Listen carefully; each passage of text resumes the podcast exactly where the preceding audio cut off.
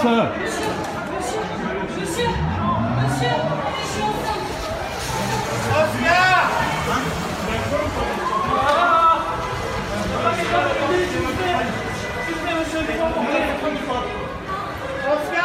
passe? Qu'est-ce qui se passe?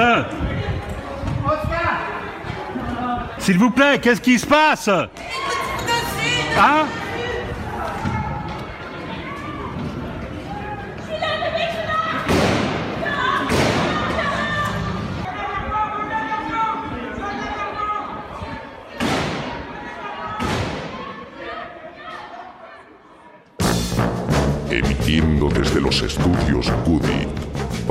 Toda la galaxia. En colaboración con el diario.es. Carne cruda.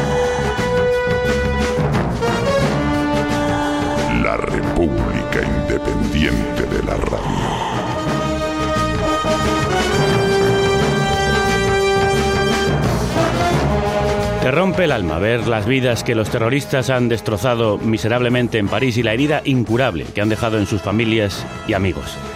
Te sobrecoge porque son personas como tú, que visten como tú, que estaban en un concierto en el que podrías haber estado tú, que habían salido a cenar a un restaurante como el que tú frecuentas, con amigos como los tuyos, en una ciudad como la tuya, una ciudad que has visitado, que has visto en las películas, que has imaginado en los libros, esos libros y películas que compartes, compartimos nosotros y los muertos. Te tocan sus muertes porque podrías haber sido tú o alguien querido en un lugar que reconoces. Por eso, nos impresionan mucho más las víctimas de París que las de Beirut. Mientras miraba conmovido las fotos de los muertos cuando aún estaban vivos, posando sonrientes, enamorados, felices, despreocupados, pensaba que rara vez hemos visto así, sonrientes, enamorados, felices, despreocupadas, a las víctimas de esos países lejanos que no son de nuestro entorno. Casi nunca hemos visto fotos de sus vidas. No les hemos visto estampando un beso en la mejilla de su pareja, tomando el sol en la playa o posando como orgullosos turistas ante un monumento. Es como si nunca se enamorasen, nunca fuesen de viaje, ni salieran a un concierto o a bailar. No se ríen, no se abrazan, no se besan, no van al fútbol, no cantan. Siempre les vemos muertos, destrozados por una bomba, acribillados a balazos, cubiertos de sangre o ahogados en una playa, como el pequeño Aylan. Es como si no tuvieran vida, solo muerte. Hemos invisibilizado sus vidas por lo que nos importan menos sus muertes. Los muertos duelen cuando conoces la vida que dejan detrás y estos muertos lejanos parece que nunca la han tenido. No les podemos imaginar haciendo las mismas cosas que nosotros porque solo les hemos visto morir, matar, gritar, luchar, llorar o sufrir. Nuestros medios solo hablan de ellos cuando hay una catástrofe o una guerra en su país y cuando vienen aquí no les vemos viviendo, solo sobreviviendo. Hasta nos sorprende que lleven ropas como las nuestras, vaqueros, gorras, sudaderas, zapatillas. No sabíamos que tenían una vida. No sabíamos que existía la vida de los otros. Los medios somos en gran parte responsables de ocultarla. Por supuesto, existe una cultura y una historia que hacen que un parisino nos resulte siempre más familiar que un libanés o un iraquí, pero el periodismo contribuye a dar esta imagen distorsionada y parcial que nos aleja de las víctimas de Beirut o de Bagdad. La distancia no es tanto geográfica y cultural como psicológica.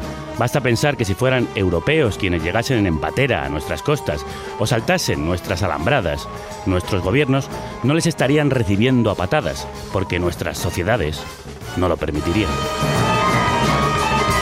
Deberíamos preguntarnos si contribuimos a esta jerarquía del dolor que diferencia entre víctimas de primera y de segunda cuando nos ponemos el lazo o la bandera por los atentados en Francia, pero no hacemos lo mismo por los miles que han muerto en África y Oriente Medio, ni por los 44 asesinados en Beirut el día antes, ni por los 26 muertos en Bagdad el mismo día de las matanzas de París, todos a manos del Estado Islámico. Esa jerarquía es la que hace que no nos parezcan tan víctimas los civiles bombardeados por aviones franceses en Raqqa. Esos muertos no son nuestros muertos. Ayer Podemos pedía que el minuto de silencio por las víctimas de París fuera también por los que sufren los bombardeos sobre Siria. Javier Maroto, del Partido Popular, les acusó de romper la unidad frente al terror. Son ellos o nosotros, ellos el terror o nosotros, la libertad y la seguridad, afirmó para justificar los bombardeos franceses, que lo mismo me da si son rusos o estadounidenses, por cierto. Rajoy dijo más o menos lo mismo, es el ataque de la barbarie contra la civilización. No comparto esta división del mundo entre nosotros los civilizados y ellos los bárbaros. Sin duda, sin duda, los yihadistas son la barbarie, pero los civiles que viven bajo su yugo también son una civilización, también bailan, ríen, aman y cantan, si no los matas. Una civilización que bombardea civiles, destruye países, trafica con armas, provoca guerras y deja morir a niños y víctimas del terrorismo en sus costas, también es bárbara. No es ellos o nosotros. Las víctimas civiles de los bombardeos aliados en Siria también somos nosotros. Los refugiados también somos nosotros. La vida de los otros también podría ser nuestra vida. Nunca hablamos del amor y la ternura en la vida de los otros, como si ellos no amasen como amamos nosotros. Por eso quiero empezar con esta canción de la enamorada que pide a su amado que le hable de amor con palabras tiernas. Parlez-moi d'amour. Háblame del amor, dice este clásico francés de 1924 compuesto por Jean Lenoir. Escuchamos en la versión que Dinah Kurtz interpretó en su disco en directo Postcards from Amsterdam, postales desde Amsterdam.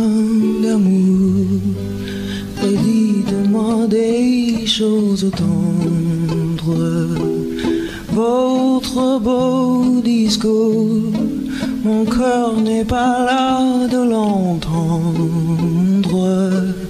Pour vous que toujours vous répétiez c'est mon suprême. Et je vous aime. Savez bien que dans l'enfant je n'en crois rien, mais cependant je veux encore écouter ces mots que je dors. Votre voix au son caressant, qui le murmure en frémissant, mais berce de sa belle histoire. Et malgré moi je veux y croire. Parlez-moi dites-moi des choses tendres. Votre beau discours, mon cœur n'est pas là de l'entendre. Pour vous que toujours vous répétiez ces mots suprêmes. Je vous aime. Il est si doux mon cher trésor de trempe fou. La vie a parfois trop amère si l'on ne croit pas aux chimères. Le chagrin habite à Paris et seul dans Basie. Du cœur en guérit de la blessure par un serment qui la rassure. Parlez-moi. Más tardes. Bienvenidas y bienvenidos a la carnicería sonora del periódico digital eldiario.es, una república independiente de la radio que emite desde casi 30 emisoras nacionales e internacionales, FM y online. Gracias a nuestro patrocinador Canna y sobre todo a los oyentes que nos dais vuestro cariño y lo hacéis posible. Si queréis, si quieres contribuir a que este programa se siga emitiendo hasta el final de temporada, puedes hacerte productor o productora a partir de un solo euro en carnecruda.es. El mejor equipo de la radio te habla con amor y te sirve estos tiernos manjares radiofónicos. Eva López en el sonido, Roberto García en los premontajes, Rocío Gómez y Mano Tomillo en el guion y la producción María Baena y Estefan Grueso en las redes y en el micrófono el que te habla, dirige y escribe estas postales sonoras, Javier Gallego. Currudo. En directo, Dinah Kurtz, una artista estadounidense como los artistas que fueron atacados cuando actuaban en directo en la sala Bataclan de París cantando en francés, el idioma del país en el que se produjeron los terribles atentados. La apabullante Daina está en mitad de una larga gira por España. Este mismo miércoles 18 de noviembre toca en la Sala Clamores de Madrid, este jueves 19 en la Casa del Cordón de Burgos, el sábado 21 en la Central de Pamplona y el domingo 22 termina en Las Armas de Zaragoza. La presentación de su último y brillante nuevo disco, Rise and Fall, Ascensión y Caída. Del ascenso del terrorismo y de cómo provocar su caída, vamos a hablar en este programa especial dedicado a los atentados de París, pero también al de Beirut y al de Bagdad, en las mismas fechas, y a los bombardeos sobre las posiciones del ISIS en Siria, donde también viven civiles.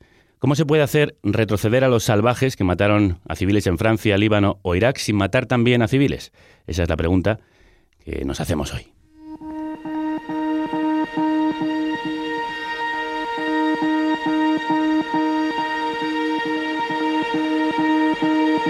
Este pasado viernes por la noche, todos los ojos se centraron en París. La capital francesa sufrió el terrorismo yihadista por segunda vez este año. Pero las víctimas del Estado Islámico no están solo en París. Un día antes, Beirut sufría su peor ataque terrorista desde 1990. La comunidad internacional se volcó con ellos. ¿Cuántos homenajes y declaraciones oficiales de condena se hicieron? ¿Valen más unos muertos que otros?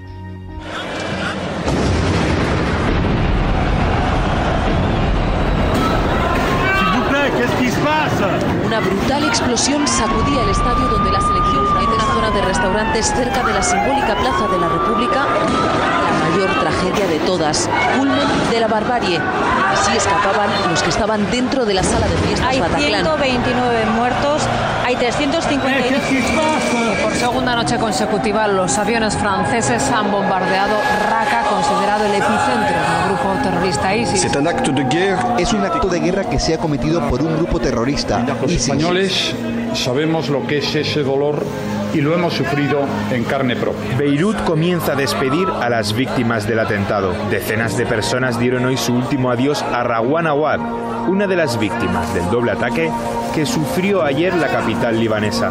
Un ataque reivindicado por el grupo terrorista Estado Islámico que deja al menos 43 civiles muertos y 235 No heridos. estamos ante una guerra de religiones, sino ante una lucha entre civilización y barbarie. Qu'est-ce qui se passe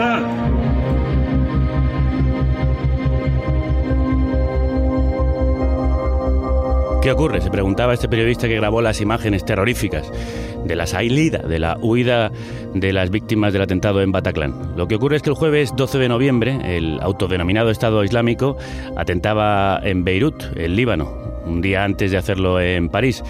En Beirut dejaba al menos 44 muertos y 200 heridos debido a la explosión de dos hombres bomba. Son los peores atentados del país en los últimos 25 años desde el final de su guerra civil. En Beirut está el periodista y corresponsal Tomás Alcoberro. Crudas tardes, Tomás. Aquí estoy. Sí. Cuéntanos, ¿cómo se ha vivido allí? Eh, ¿Cómo se han vivido allí estos atentados? Este atentado atroz y terrible. Ante todo, ante todo, por una parte no era ninguna sorpresa, se esperaba desde hacía tiempo, porque hacía mal, desgraciadamente hacía tiempo que no había atentados, pero luego también con un gran dolor, porque realmente ha sido uno de los atentados, como habéis dicho antes, más mortífero desde que acabó la guerra.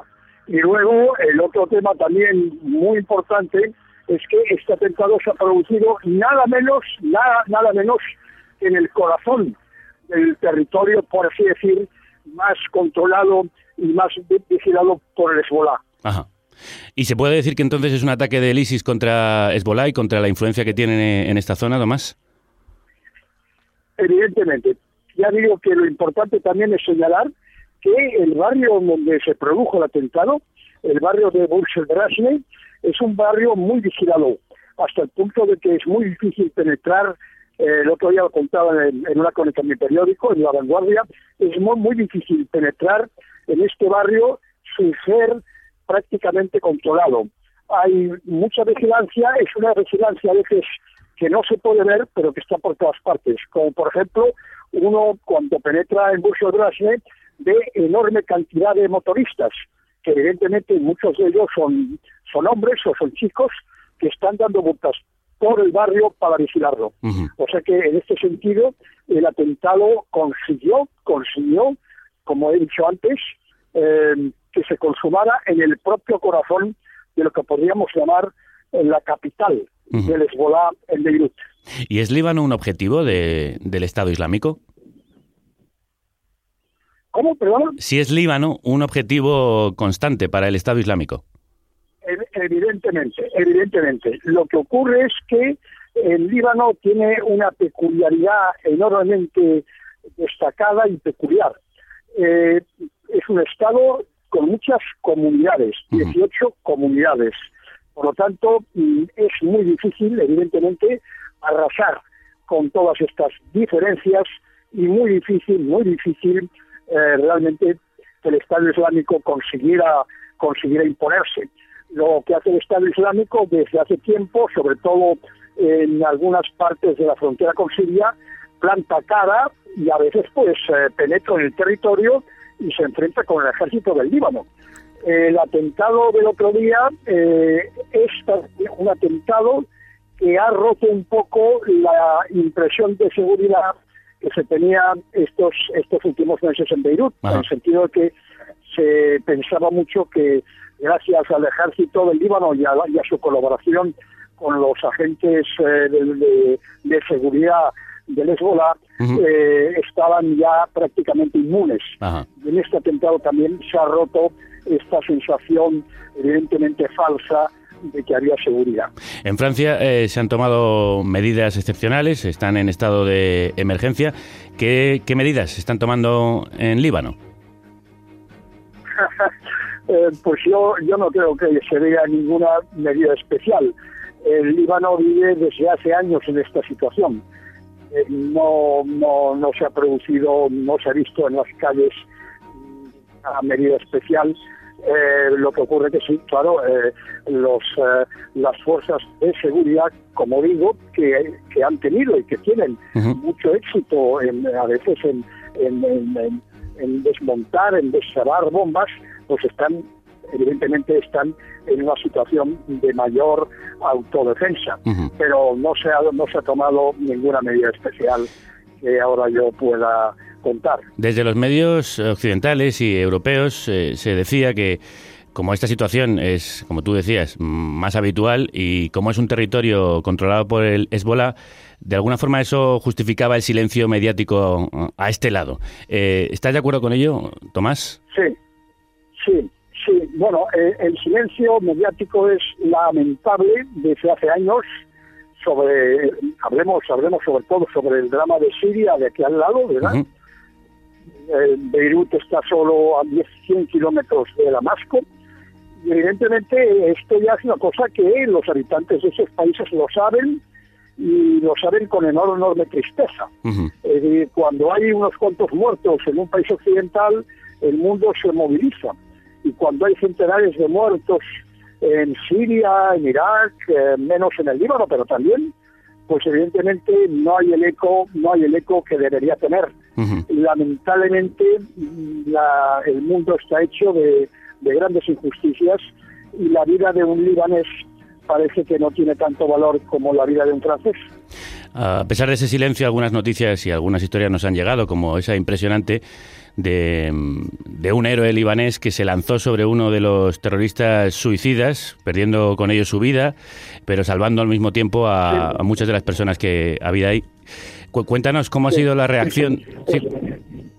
Bueno, este hombre, su nombre, por, por pura casualidad, eh, un camarero que yo conozco y que me lo contó hace dos o tres días, este hombre eh, vivía en el, en el de era un hombre, pues, en fin, de unos 30 años, y evidentemente este gesto que hizo él de, ir allí abrazando a, en fin, al terrorista para, para intentar eh, eh, desarmarle, pues y que no explotara, que no estallara eh, el, cinturón que llevaba como los otros, evidentemente como, como es imaginable se ha convertido en un héroe nacional.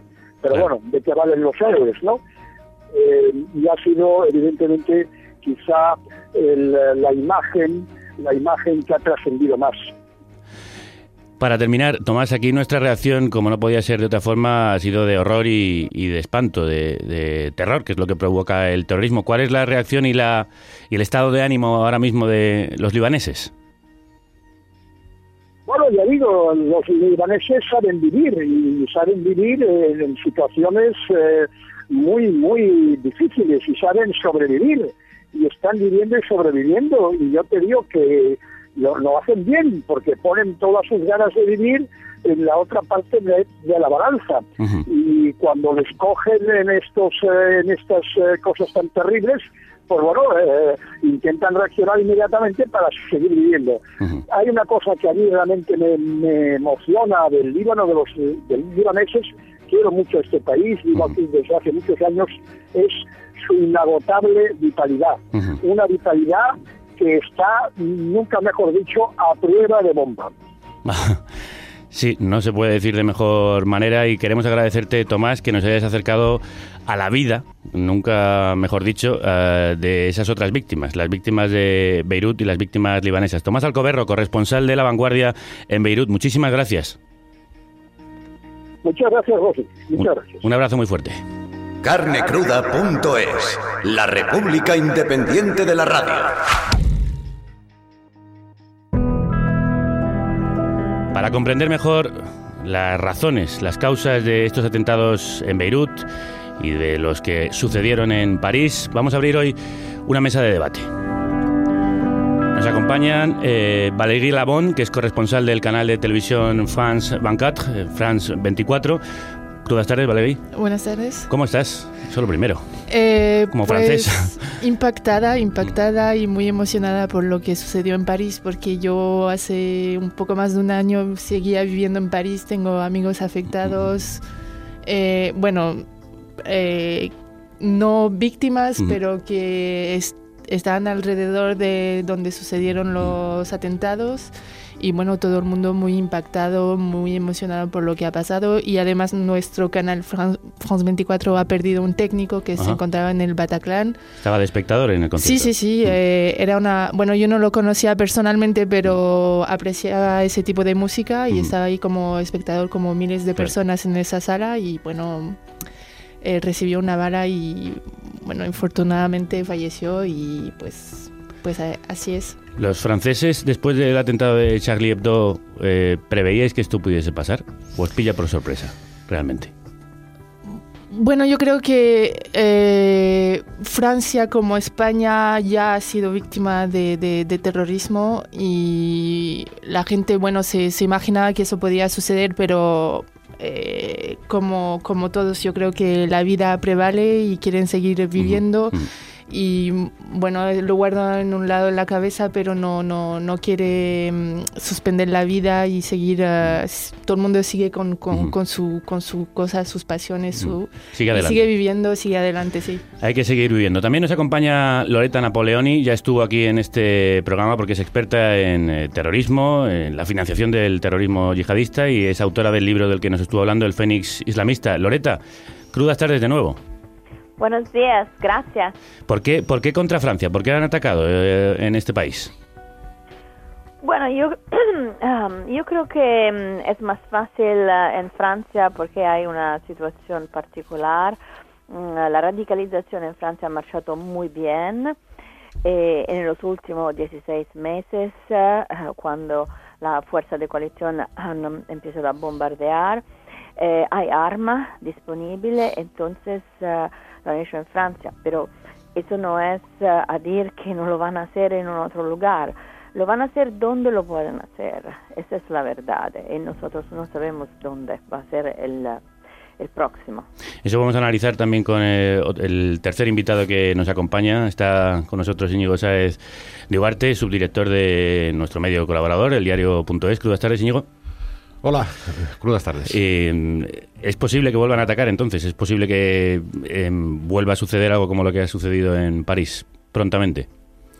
Es posible, sí. Eh, no diría yo prontamente, porque precisamente después de un atentado a grandes dimensiones, como ha ocurrido en varias ocasiones en los últimos 15 años, las fuerzas de seguridad y los servicios de inteligencia redoblan sus esfuerzos, los jueces eh, son más permisivos o dan más facilidades a la hora de autorizar registros o detenciones y los miembros de grupos terroristas tienden a esconderse, con Ajá. lo cual eh, nadie puede hacer un pronóstico que pueda ser desmentido en las próximas 24 horas, que no, nadie puede estar seguro, ¿no? Pero si nos atenemos a lo ocurrido hasta ahora, hay que imaginar que en los próximos días eh, no ocurriría nada. Pero es cierto, mm, por hablar de algo de esta misma mañana, la operación antiterrorista en Francia, en París, en el barrio de Saint-Denis, eh, una, una mujer, un miembro del grupo, ha muerto al detonar eh, una bomba que en principio se ha dicho, no sabemos si es cierto, si era en forma de chaleco explosivo. ¿no? Eso quiere decir que ese grupo todavía tiene explosivos y todavía los tiene eh, preparados, si fuera un chaleco, para utilizarlos, que realizarlo es una función técnica que no puede hacer cualquiera.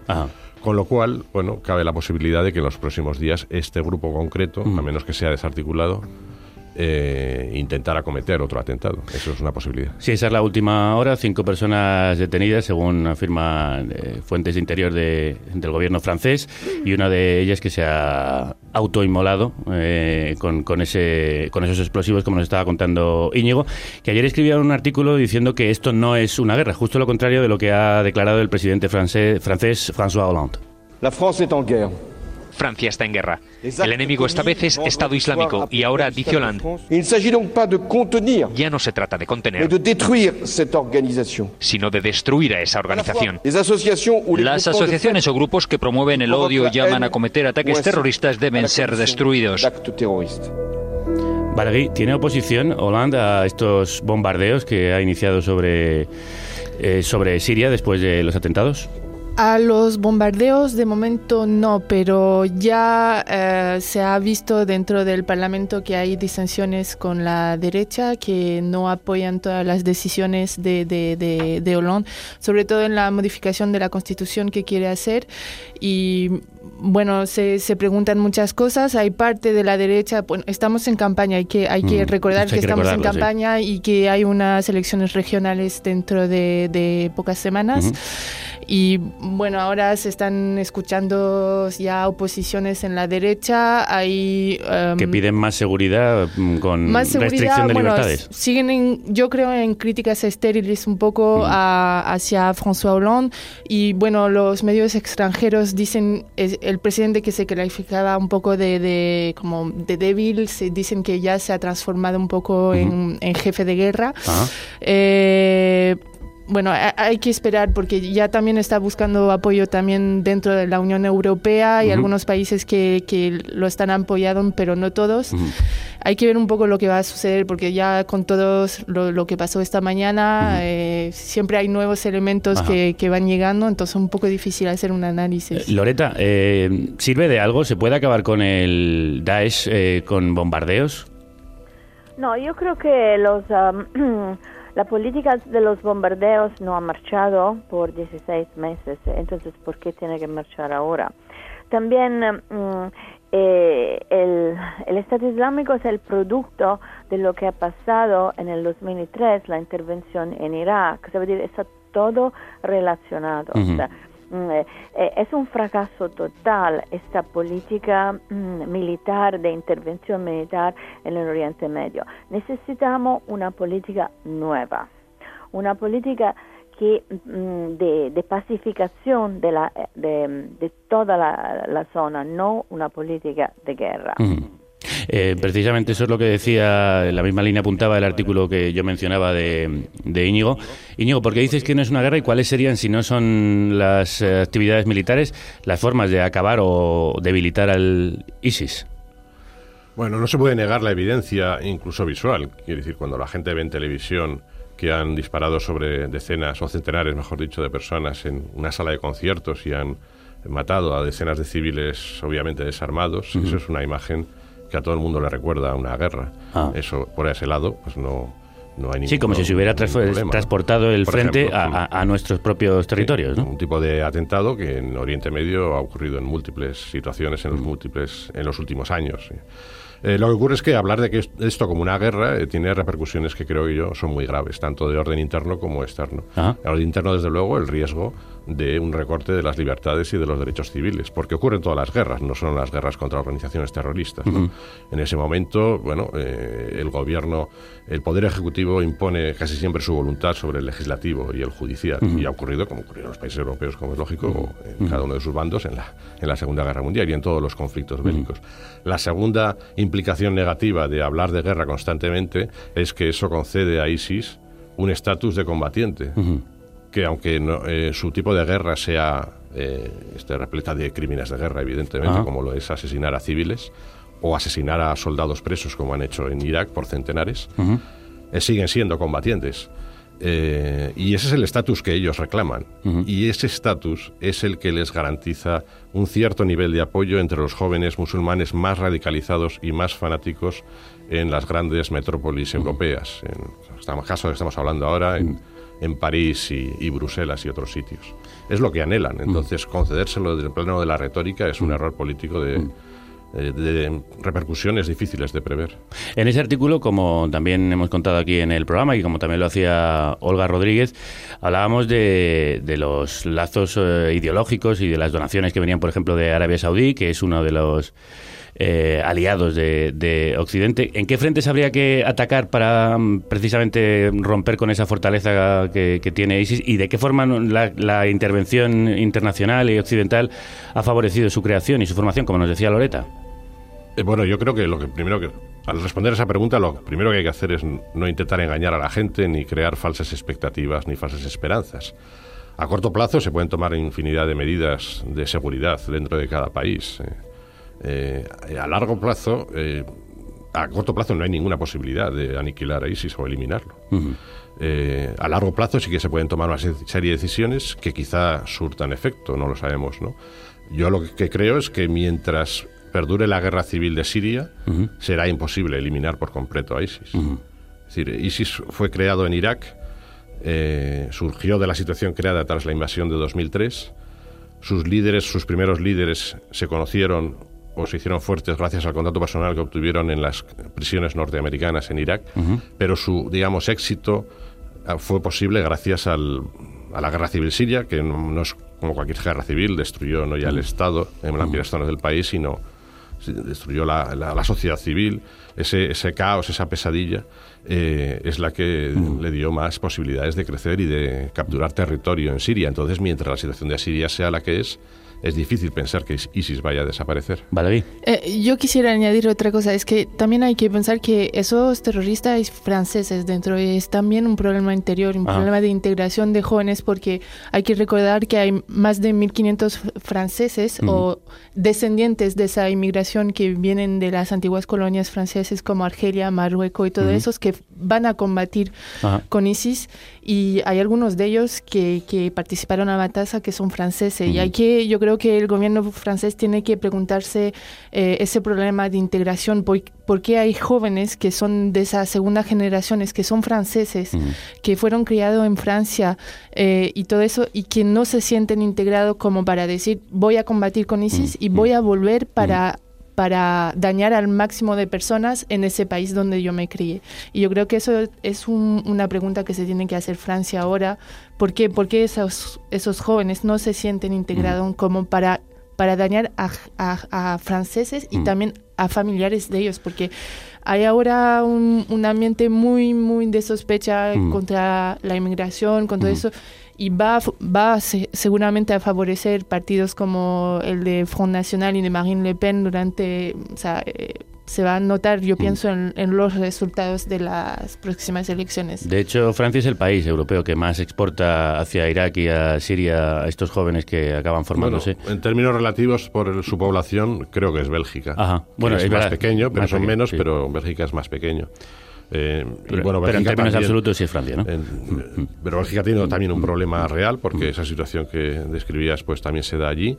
Y bueno cada vez hay más testimonios y análisis y comentarios de los periodistas belgas y extranjeros que viven en Bélgica eh, sobre la incompetencia de las de los servicios de inteligencia belgas y de, y de la policía y de la descoordinación porque Bélgica aun siendo un país pequeño de dos comunidades tiene más eh, organismos policiales que España creo ¿no? Precisamente para acabar con esa descoordinación, el presidente francés eh, ha llamado estos días a una coalición internacional, a una cooperación internacional para combatir a Daesh y España se ha sumado.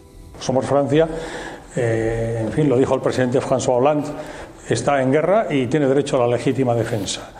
Y, y- y- cada día tiene su afán y en este momento, desde luego, a las duras y a las maduras estamos con Francia y su derecho a la legítima defensa. Loreta, con, con usted estuvimos hablando aquí de la financiación del ISIS. ¿Se les puede ahogar por eh, otros medios? Aparte de esta coalición internacional, eh, ¿se podría realmente eh, esta coordinación, no solo hacerla policial, sino también para frenar las vías de financiación del, del ISIS? Porque, entre otras cosas, eh, el contrabando de, crudo en la frontera de Turquía está siendo comprado a veces incluso por países europeos. Ah, no, en realidad no, no es así. No, pero antes que- eh, quiero hacer una clarificación. El número más alto eh, per cápita de mm, extranjeros que se fueron, eh, europeos que se fueron a luchar mm, por el Estado Islámico llega de Dinamarca, no Ajá. llega de Bélgica. Em, entonces, la situación de la financiación es muy interesante porque ahora se habla muchísimo de, de la financiación. En realidad, mm, hay muy poco que se puede hacer. El crudo se vende en las regiones eh, cerca de, eh, del califato. Es decir, son regiones en guerra.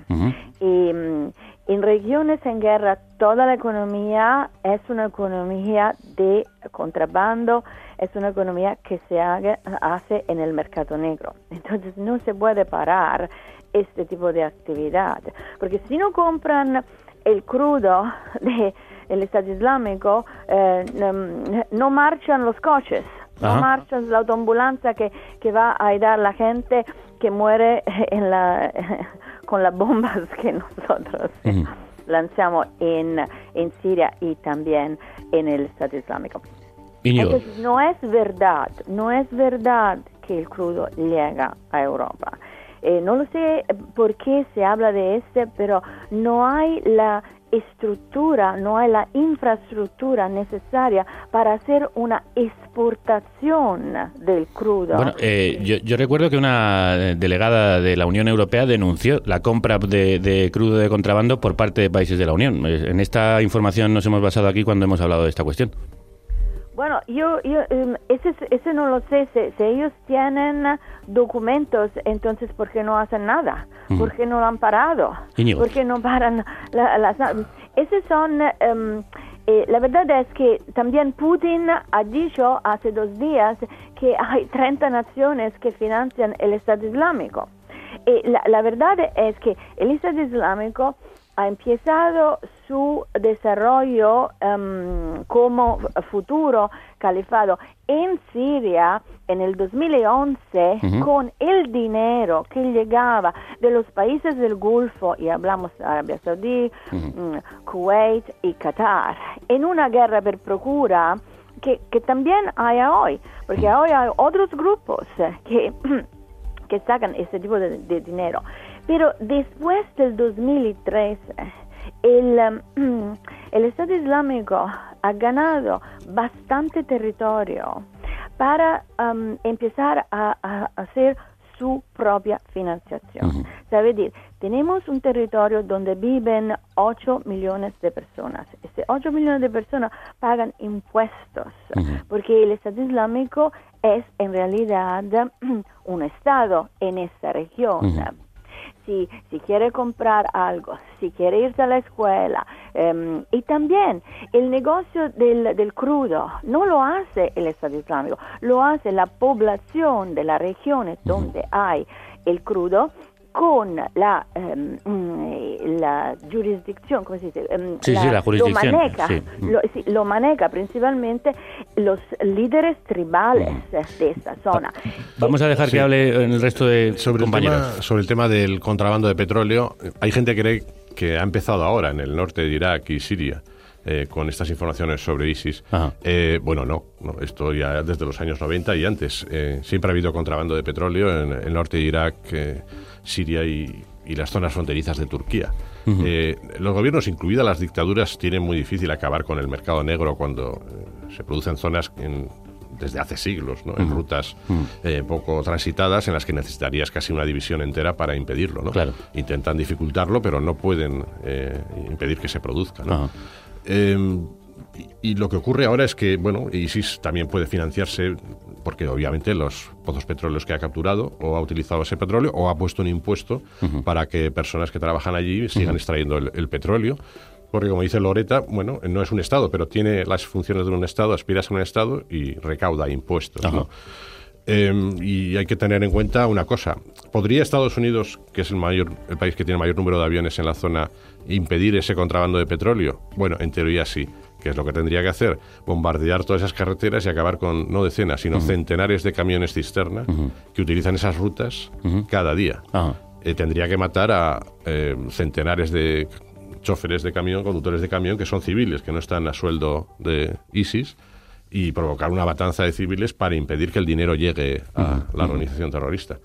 Eh, bueno, no han, han decidido no tomar esa decisión cosa que comparto. No Ajá. sé si alguien puede en público defender que se asesine a centenares de camioneros Claro. solo porque están haciendo lo que han hecho toda su vida, Ajá. que es trasladar petróleo de, en todas esas zonas de fronterizas de Irak, Siria y Turquía.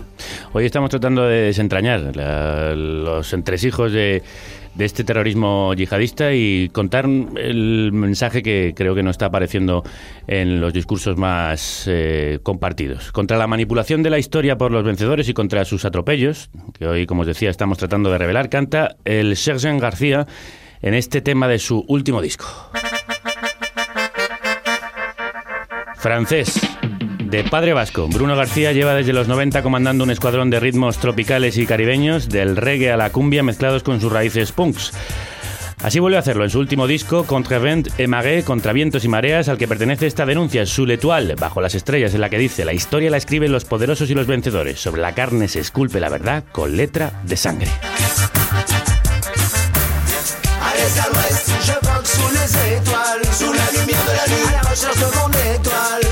Au sud, je suis dans les étoiles. Sur la mer, elle me protège. Quand vent gonfle mes voiles. À l'est, à l'ouest, je vogue sous les étoiles, sous la lumière de la lune, à la recherche de mon étoile. Du nord au sud, je suis dans les étoiles.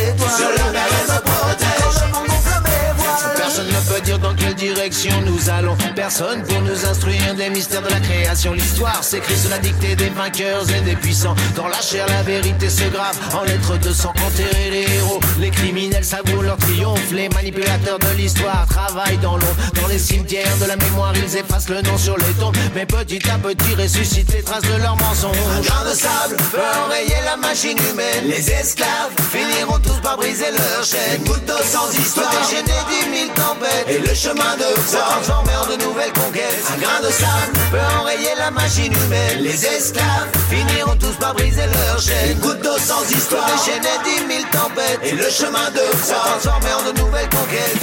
À l'est, à l'ouest, je vogue sous les étoiles, sous la lumière de la lune, à la recherche de mon étoile. Du nord au sud, je suis dans les étoiles. Sur la mer, elle me protège. Quand le vent mes voiles. À l'est, à l'ouest, je vogue sous les étoiles, sous la lumière de la lune, à la recherche de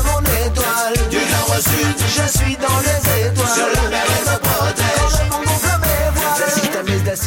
El Sergen García sigue cruzando mares en busca de ritmos y sonidos contra vientos y mareas, contre vent et marée, como dice el título de su último disco al que pertenece este Zuletual, bajo las estrellas. Esta denuncia las manipulaciones de la historia. Contra vientos y mareas yihadistas está luchando la policía francesa por atrapar a algunos de los eh, implicados y cómplices de lo que ocurrió el pasado viernes en París. Allí nos vamos. El viernes 13 de noviembre el grupo terrorista ISIS atentaba en varios puntos de París. El resultado 129 muertos de 17 nacionalidades diferentes, de los cuales 117 de ellos ya han sido identificados y 221 heridos que continúan en el hospital. En París está el periodista español freelance, colaborador, por ejemplo, de medios como el nuestro, el diario.es, José Bautista. José, crudas tardes. Crudas tardes, bueno, crudísimas. Crudísimas. Eh, Cuéntanos, eh, aunque ya hemos adelantado que ha habido unas detenciones por parte de la policía francesa, ¿qué es lo último que se sabe desde allí? Pues de momento poco, porque la verdad es que los medios franceses están siendo bastante prudentes con, con la transmisión de información.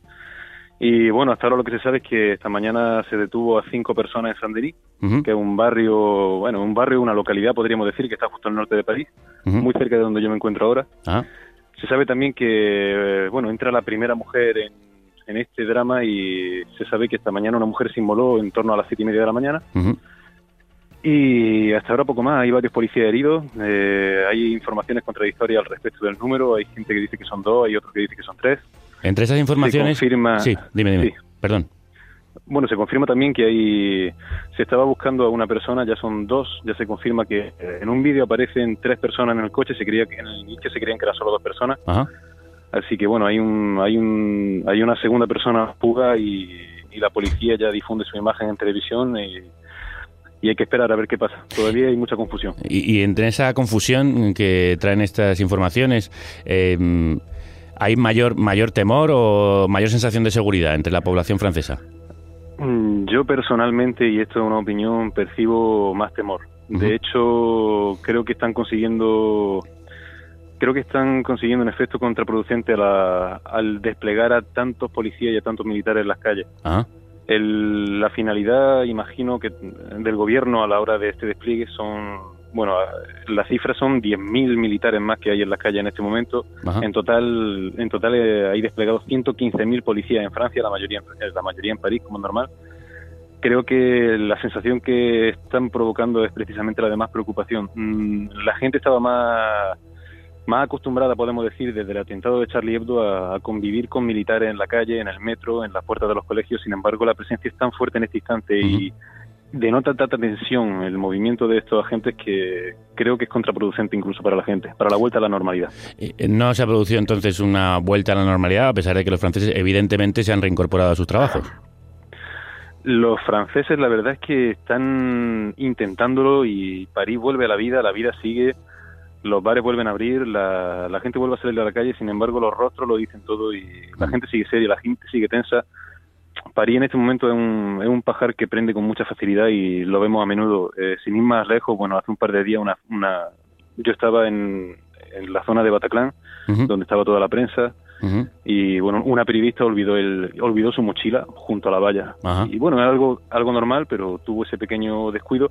Rápidamente la policía empujó a todo el mundo, desplazó las cámaras, se formó un se formó un tinglado enorme y fue por una tontería, lo cual da da una buena un buen reflejo de, de la tensión que se vive. Claro. Sucedió igual el domingo por la tarde en la Plaza de la República, alguien tiró un petardo, hizo un poco de ruido, hubo una avalancha enorme, la avalancha llegó, llegó hasta mi casa, yo vivo bastante bastante retirado de la plaza. Ujú. Y el debate, aparte de esta psicosis, eh, que es casi inevitable, y que bueno, también como nos decías, se está acentuando por la presencia policial y militar, el debate social y político, ¿hacia dónde nos está dirigiendo?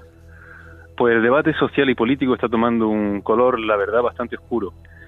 En las primeras horas después del atentado hubo, hubo una unidad política que fue ejemplar y que yo creo que no que sienta un precedente en Francia. Sin embargo, bueno, ya, ya han transcurrido unos días y desde el lunes, podríamos decir incluso desde el domingo, que fue el día en que Hollande recibió a, a los líderes políticos como Sarkozy, incluso Le Pen, desde entonces, estos políticos, incluido el, incluido el presidente que, que se define socialista, están empezando a hacer campaña. Hay que recordar que aquí hay aquí tenemos elecciones el próximo 7 de diciembre regionales. Ajá, nos lo contaba Se Valeria. supone que la campaña, sí, la campaña en teoría, bueno, está en punto muerto. Sin embargo, las declaraciones de los políticos no van precisamente en esa línea y el problema es que parece que el centro político se está desplazando mucho a la derecha. Esta tendencia viene de antes. Sin embargo, yo creo que este atentado está, está acelerando esa transición. Eh, sin ir más lejos, bueno, Hollande el, el lunes por la tarde hizo una, dio un discurso solemne, extraordinario en Versalles y anunció lo que podríamos llamar la Patriot Act eh, francesa, o sea, un recrudecimiento y un recorte en libertades con la excusa de que podamos discutir sobre la sobre la idoneidad de estas medidas, pero lo que está sucediendo es que se están recortando derechos de manifestación, derecho de privacidad en las comunicaciones, eh, derecho incluso a la, a, a la, pre- a la privacidad en la propiedad privada de, en, en el hogar de uno mismo. Ajá. Y hay que ver dónde acaba esto, porque Francia es un país en el que el debate político tiene una tradición muy larga y este tipo de medidas se están tomando muy rápido y sin la reflexión que, que habitualmente ocupan. Pues eh, José, eh, muchísimas gracias por acercarnos a la realidad que ahora mismo se vive en Francia. De esos debates vamos a hablar ahora para terminar en, en el programa. Y te agradecemos mucho la, la crónica que nos has dado de última hora de lo que ocurre en París. José Bautista, lo decíamos, es colaborador, entre otros, del diario.es. Un abrazo muy fuerte. Un abrazo. Hasta luego. Nos decía José que las propias declaraciones de los políticos franceses están recrudeciendo y que hay un viraje eh, que ya venía de antes, pero que ahora mismo se ha acentuado hacia, hacia la derecha. Hablaba, por ejemplo, de las declaraciones del ministro francés Manuel Valls. Estamos en guerra. y como estamos en guerra tomaremos medidas excepcionales, golpearemos a este enemigo hasta destruirlo, por supuesto en Francia y en Europa, para perseguir a los que han cometido este acto, pero también, y lo sabéis, en Siria y en Irak, y responderemos al mismo nivel que este ataque. Seguimos con Valérie Labón, corresponsal de France 24, y con Íñigo Sáenz Duarte y Loreta Napoleoni. Valérie, ¿se, ¿se destinan suficientes eh, medios policiales contra el terrorismo en Francia? O, esto- est- estos aspavientos ahora de Manuel Valls son una exageración patriótica para calmar los ánimos. Bueno, yo creo que hay un, un poco de los dos. Es que sí se han reforzado los medios eh, eh, para luchar contra, contra el terrorismo, pero como decían, el problema es que vigilar a todas esas, esas personas que viajaron hasta Siria y que Y potencialmente han vuelto, eh, se necesita, yo creo, más de 10 policiales detrás de cada uno. Entonces, imagina la, la cantidad de, de policía que se necesita. Eh, es la dificultad eh, saber qué hace cada uno de, de- de ellos y, y- y, pues de eh, como prevenir ese tipo de, de- de eventos. El problema también es que, bueno, Francia económicamente estaba en crisis y que eh, se estaban reduciendo los, la- la- los presupuestos Ajá. de las ar- Fuerzas Armadas y, y también de las policías. Y hace poco ya eh, la policía estaba reclamando más gente y más, más presupuesto para poder funcionar. Es muy preocupante lo que acaba de contarnos José sobre esas medidas, ese Patriot Act que ha prometido Hollande para recortar libertades de manera muy sensible. Sí, sí, es muy preocupante y más encima lo que es preocupante es que viene de un gobierno de izquierda de- del cual no es la tradición de, de ese viraje securit- securitario que, que, que- que hay. Bueno, yo creo que el problema es que Hollande y Valls están un poco aculados por la, por la, la actualidad y, la campaña intentan, sí, intentan reaccionar.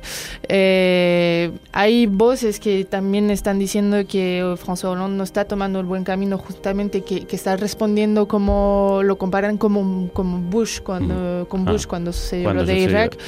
Eh, hay que calmar un poco lo- el debate y ver lo, lo que va a suceder dentro de- del, del Parlamento y, y de lo que va a salir de todo esto. Eh, Íñigo, ¿se, se, mm, ¿funciona la, la lucha policial antiterrorista? ¿Se ¿Están tomando las medidas que había que tomar o mm, eh, eh, son necesarios eh, estos nuevos pasos que están dando, por ejemplo, países como Francia? Eh, bueno, la, la lucha policial contra el terrorismo funciona, claro. Funciona en muchos países europeos, incluido España y Francia, y lo ha hecho en, en numerosas oca- ocasiones, ¿no? El problema es cuando tienes que abrir la, la red de sospechosos hasta niveles que no tienes suficientes policías. No sé si Valerio nos puede decir, eh, eh, Sarkozy desde luego quiere mano dura, eh, ha pedido una guerra total, pero yo creo que cuando él era presidente, que hubo un recorte de gasto presupuestario muy importante, afectó también al Ministerio de Interior. No sé, creo que hubo una reducción del número de policías, lo que no es de varios miles, vamos. Sí, sí, sí, sí, sí, es justamente lo que reprocharon a Sarkozy, es que bueno, él también está en campaña, quiere, su objetivo es 2017 volver a, volver a ser presidente, entonces está eh, pegando muy fuerte sobre Hollande y diciendo que, que no ha hecho lo suficiente, pero eh, fuentes, co- periódicos periódicos como El Mundo, están, Le Monde en francés, en francés, están recordando que justamente eh, fue bajo su mandato que la- las fuerzas policiales disminuyeron eh, y, y pues ahí también estamos en una batalla de cifra y de política, pero Ajá. No creo que él tampoco, o sea, creo que él te- tiene cosas que reprocharse.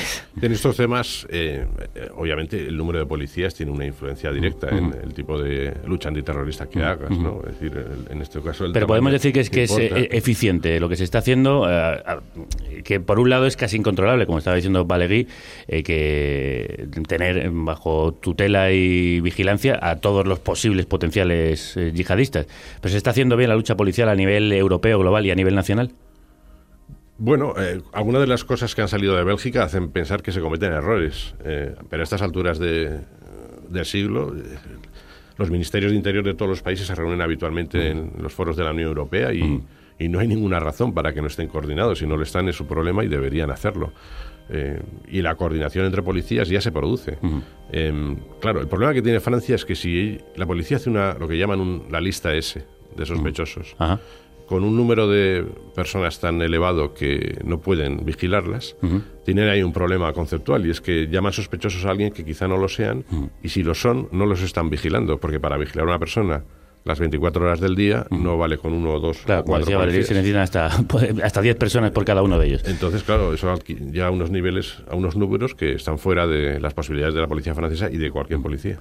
Nos preocupan esos recortes de libertades que ya se están anunciando en Francia y aquí la mayoría de nuestros políticos se han mostrado a favor del pacto antiyihadista que tantas críticas levantó cuando lo firmaron solo Partido Socialista y PP en solitario. Lo primero, la unidad. Si, si en 37 años hemos demostrado algo los, los demócratas es que una condición necesaria para vencer al terrorismo de Tarra y también para vencer al terrorismo yihadista es precisamente la unidad de todos los demócratas. Hemos venido a unir a los españoles y a unir a los europeos, ese es nuestro objetivo, y también tenemos que estar unidos con un pacto de Estado contra el yihadismo que se tiene que extender, a nuestro juicio, a todos aquellos que creemos en ese sistema de libertades.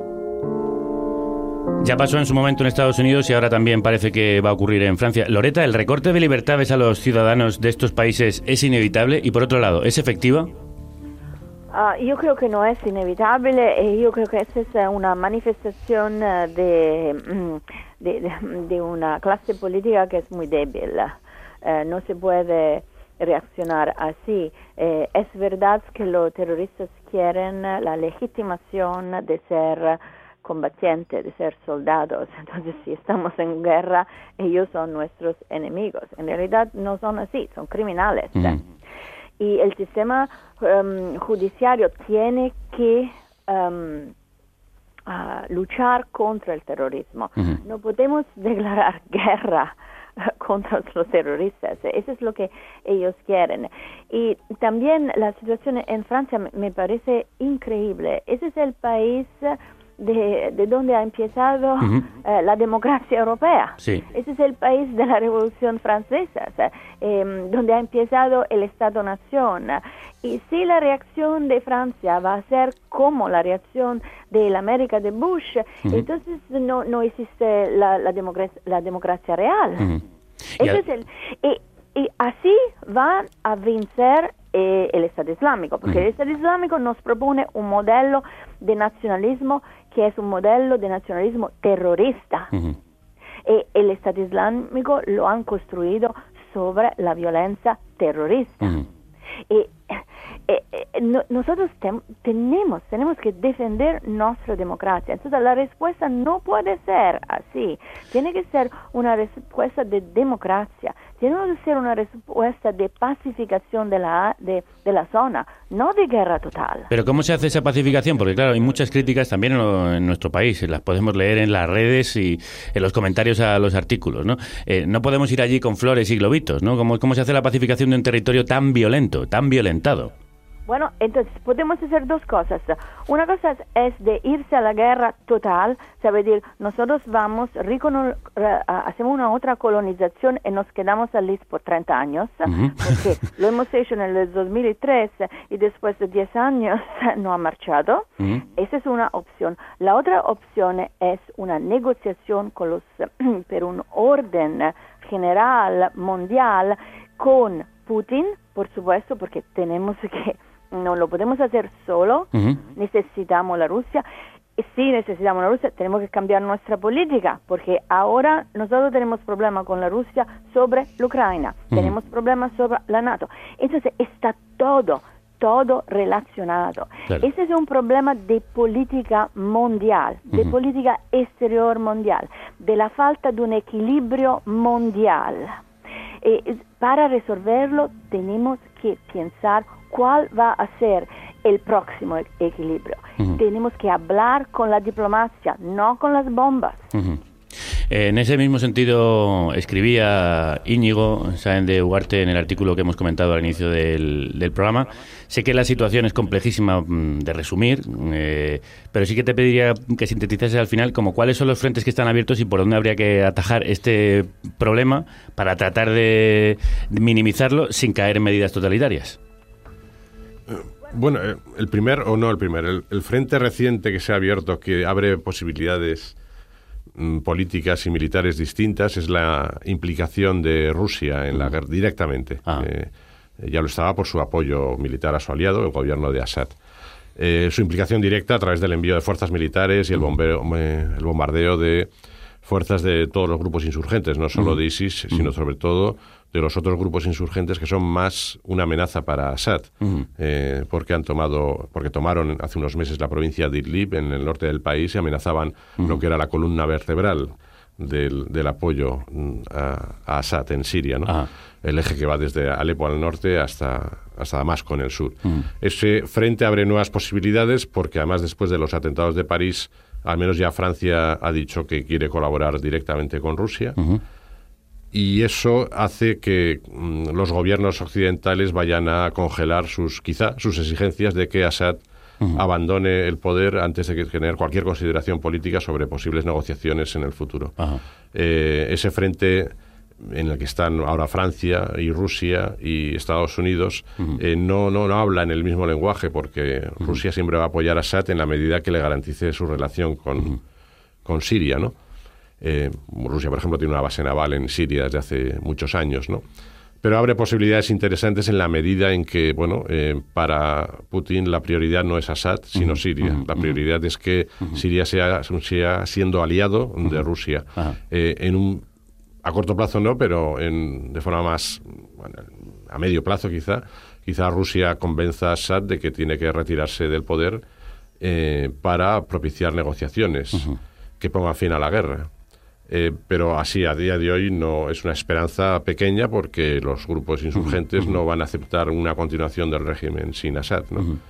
Pero es cierto que ese frente es en el que más noticias se pueden producir en los próximos meses. ¿no? porque otros continúan en la misma línea, quiere decir, el apoyo militar de Estados Unidos a los kurdos de Siria va a aumentar. Eso les permite eh, atacar a ISIS sin reforzar a Assad. Y es de suponer que va a continuar el apoyo de Turquía y sobre todo a Arabia Saudí y Qatar a los grupos insurgentes yihadistas. Eh, y por ahí no va a haber muchos cambios. Y si los hay, bueno, los valoraremos, pero tampoco vamos a inventarnos. Pues así hemos querido resumir la situación geoestratégica y para terminar quería preguntarle a, Valéry, que antes lo ha, lo ha mencionado, ¿cómo se hace en Francia para atajar ese otro frente, el de la desintegración, el de la exclusión que eh, sienten muchos de esos jóvenes que se unen al yihadismo? Pues es muy complicado. es que es un problema que Francia lleva, lleva desde, desde años y la emergencia de, ese, de la extrema derecha, de un racismo latente que hay en la sociedad francesa hace que muchísima gente no descendientes de, esa inmigración no se siente integrada hoy. Bueno, sí, lo vemos desde aquellos eh, altercados que había en las banlieues, en las afueras de, París, que se quemaban coches, ¿no? De, esto viene de aquello. Sí, sí, sí, esto viene de aquello, pero también lo que hay que señalar es que hay millones de musulmanes que se sienten franceses y que se sienten estigmatizados por los medios de comunicación, por los políticos, porque yo creo que, como decía antes, los políticos es un tema fácil de poner la inmigración eh, como un problema para no proponer soluciones sobre el frente económico, sobre, el frente social. A lo que te, lo que te quería preguntarte es si, se han tomado medidas en los últimos años para tratar de atajar esa exclusión social que se vive en algunos focos de población. Pues hay algunos, pero es cuando uno hoy va, va en esas banlieues, la gente dice que no ha sentido ninguna diferencia y que siguen en la misma situación estigmatizada, sin encontrar de trabajo, sin... Entonces es un problema, yo creo, muy, muy difícil que Francia va a tener que enfrentar en los próximos días y semanas para que ellos realmente se, se sientan franceses. porque lo son. lo son, evidentemente. Son muchos los frentes y los problemas que tiene que afrontar toda la comunidad internacional y países como los nuestros y hemos tratado de, por lo menos, acercarnos a cada uno de esos puntos con las voces de Íñigo Saez de Ugarte, eh, Loreta Napoleoni y Valéry Lamont. Muchísimas gracias a los tres. Gracias. Gracias, Loreta. Hasta luego. Pues eh, vamos a terminar este, este viaje acercándonos a la voz de, un oyente, alguien que vivió los atentados de París muy de cerca. Enviado espacial llamando a carne cruda. Carne cruda, responde. Si estás en el extranjero. Aquí carne cruda, adelante enviado espacial. Y eres oyente de la carnicería Tengo noticias frescas del espacio exterior. Te queremos como corresponsal del programa. ¿Qué tengo que hacer para colaborar? Ponte en contacto con nosotros en info@carnecruda.es. También puedes hacerlo por teléfono. En el WhatsApp de Carne Cruda 717-717-970. ¿Puede repetir el teléfono? 717-717-970. Gracias por escuchar a los que estamos fuera. Hazte enviado espacial de Carne Cruda. Hazte oír. Somos todo oídos. Hacéis que los emigrados no nos sintamos tan lejos.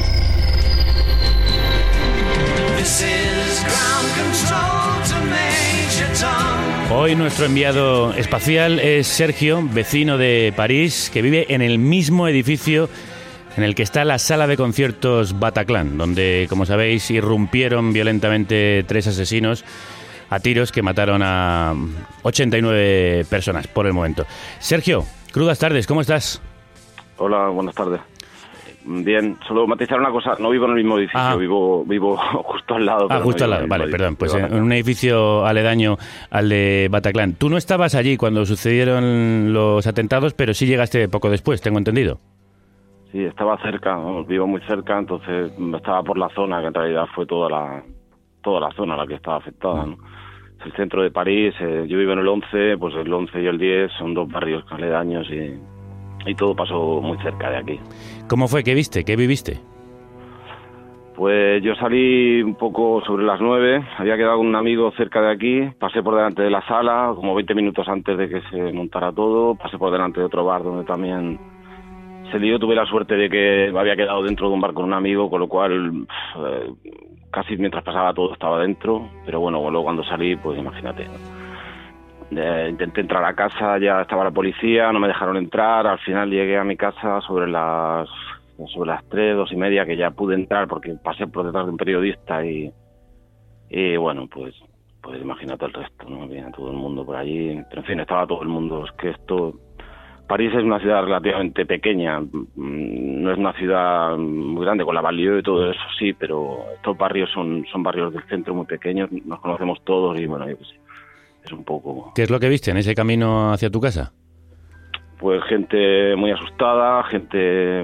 um, te digo, ha habido 130 muertos creo, pero luego ha habido un montón de gente que ha visto de todo, que ha visto a fusilar, que... bueno, yo lo que vi fueron pues cadáveres, eh, en fin, gente que andaba con mantas térmicas, eh, yo qué sé, la policía, los bomberos, Sí, esas imágenes dantescas que también hemos visto gracias a esa grabación que hizo un periodista de Le Monde desde su propia casa, muy cerca de donde vives tú, con un móvil que, que grababa pues eh, algunos de los heridos, incluso de los muertos que iban, que intentaban alcanzar la calle y no, no lo conseguían. Eh, ¿Cuál es la situación ahora? ¿Os ha dado la policía algún consejo de seguridad especial? No, no, bueno, aquí en el barrio no, hay muchos periodistas, hay mucha gente que también viene a ver qué pasa, ah, no sé, hay gente poniendo flores, velas, tal, pero bueno, el ambiente en la ciudad, pues imagínate, ¿no? la gente está un poco desconcertada y, en fin, pero no, no hay ninguna consigna de seguridad. De hecho, llevamos ya un año, después de lo de Charlie Hebdo, que también fue aquí al lado, Sí. llevamos un año con, con los militares en la calle, o sea que ya es un poco... Sergio, ¿tú cuándo te fuiste a París y qué estás haciendo allí? Pues hace unos siete años. Me vine para acá, pues, por, por lo que nos vinimos todos, ¿no? Porque en España la cosa estaba muy mal. Yo soy ilustrador Ajá. y, y bueno, aquí al menos la ciudad te permite tener un trabajo a tiempo parcial y tener algo as- asegurado, ser freelance y poder ir tirando para adelante, ¿no? Con mucha gente, no sé. ¿Crees que la, la, comunidad francesa y la ciudad se están ya mm, reponiendo o todavía tardaréis muchos meses en volver a sentiros tranquilos y felices como antes de que sucediera todo esto? Sí, yo supongo que sí. Que la... Lo que pasa es que la gente tiene una sensación de, de que esto no tiene ninguna solución tampoco. O sea, por muchos militares que pongas y por, no vas a poner un policía detrás de cada persona. ¿no? Claro. Entonces es muy... Además, al ser tan indiscriminado, quiero decir, la gente no está un poco perdida, más que nada. Mm, No es que sea miedo, es que la gente no sabe exactamente cómo reaccionar ante esto. ¿no? La gente tiene mucho miedo, por ejemplo, a que, bueno, pues a que la extrema derecha utilice todo esto, a que haya más brotes de racismo, y la gente se... Y esta es una ciudad, como te digo, es que en realidad estos barrios, aquí nos conocemos todos un poco, ¿no? No todo el mundo, pero yo Sí, qué sí, sé. pero- Y al final todo el mundo tiene un amigo que... Yo tengo amigos que han muerto, eh, todo el mundo conoce a alguien que tiene no sé, entonces todo el mundo está muy tocado y, y hay un equilibrio, pues eso. Aquí la gente no, yo tengo amigos de todo tipo, musulmanes, no, sí, y, y todo el mundo, pero no sé, cómo explicarte, pero es un poco, es, ver desconcierto más que nada. La gente está muy, muy desconcertada. Por eso te agradecemos que a pesar del desconcierto y de la tristeza que sientes porque algún amigo tuyo ha caído en este atentado, te hayas acercado a estos micrófonos y nos lo hayas contado tu, tu experiencia. Sergio, muchísimas gracias, un abrazo fuerte. Gracias a vosotros. Cuídate. El programa más viral de la radio se multiplica como Cuando cada vez más gente se suma. con nuevos colaboradores, Más los anteriores. nueva página web Más completa y manejable. y nuevo horario. Más días a la semana. Martes, miércoles y jueves de 12 a 1 de la No tarde. quiere caldo, se le dan dos tazas. Carnecruda.es Las ideas son libres y están despiertas porque pensamos con las puertas abiertas. Ahora somos más virales que nunca. Ahora somos más violentos si cabe. Tú eres nuestra emisora. Habla de nosotros. Nosotros también en esta República Independiente de la Radio queríamos preguntaros a vosotros sobre esta cuestión, así que vamos a ver lo que nos habéis contado en el Twitter y el Facebook. Manu, eh, Rocío. Crudas, Crudas tardes. tardes. Muchos coinciden. Hoy hemos preguntado qué, qué respuesta darían a los atentados y muchos coinciden en no vender armas. Sí, por, ejemplo, a los países aliados de- del Estado Islámico, ¿no? que no vendamos armas, nos propone arroba cas, casperduz. Ni a quienes las usan para vulnerar los derechos humanos, ya sea en sus países o facilitándolas a otros, nos dice arroba Alessandra Murna. Y exigir que se cumpla el control de armas aprobados por la ONU, aprobado por la ONU en 2013. También la educación es una, es una respuesta, por ejemplo, arroba geek indignado nos sugiere eso, la educación, dice cambiar los valores en Occidente, eh, no todo vale por ganar dinero, no hay que vender armas a salvajes, nos dice él. Y Giri Spain no ve la solución a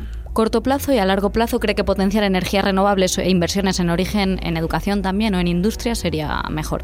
También tenemos, por ejemplo, el comentario de arroba alwarja, que nos propone un gesto político esencial. Dice forzar unas elecciones libres en Egipto y forzar la legalización de los hermanos musulmanes. Es una... Y para terminar, proponen dejarlos sin redes móviles, sin internet, cerrar sus cuentas, sin financiación, aislarlos. Estamos en 2015, ¿no recuerdan? No en 1942. Hoy hemos intentado analizar las causas y sobre todo las consecuencias y buscar las soluciones, no aquellas que nos dan los discursos oficiales, esos que nos cuentan cualquier cosa menos la verdad. Cualquier cosa excepto la verdad. Anything except the truth. Se llama este tema de Eagles of Death Metal, el grupo atacado en Bataclan, de su disco Heart On. Hablando de mentiras, queremos desmentir que el grupo de Jesse Hughes y Josh Holmes sea un grupo heavy o satánico, como está contando parte de la prensa española, que no se ha tomado la molestia de escuchar cualquiera de sus canciones, como esta misma, por ejemplo. Tan estoniana y grasienta y vacilona como toda su discografía. Eagles of Death Metal. Anything except the truth. Todo menos la verdad.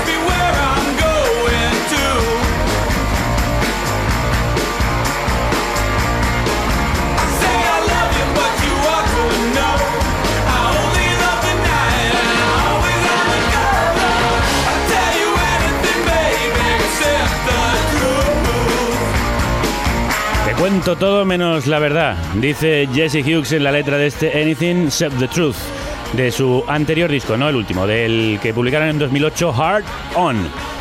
Pues eso, que aquí nos vamos despidiendo de este programa en el que hemos tratado de contarte las verdades, esas otras verdades que no aparecen en el discurso oficial y que se componen de distintos puntos de vista y verdades diferentes. Mañana vamos a volver con más música, más música en directo. Como esperamos que haya más música en directo de los Eagles of Death Metal, que sean capaces de sobreponerse al tremendo y atroz golpe que han recibido. El tener que presenciar eh, en un concierto suyo la irrupción de unos asesinos que acabaron con la vida de casi 90 personas. Nosotros mañana volvemos con música en directo, la de Vetusta Morla, por primera vez en la carnicería justo antes de sus dos multitudinarios conciertos en Madrid.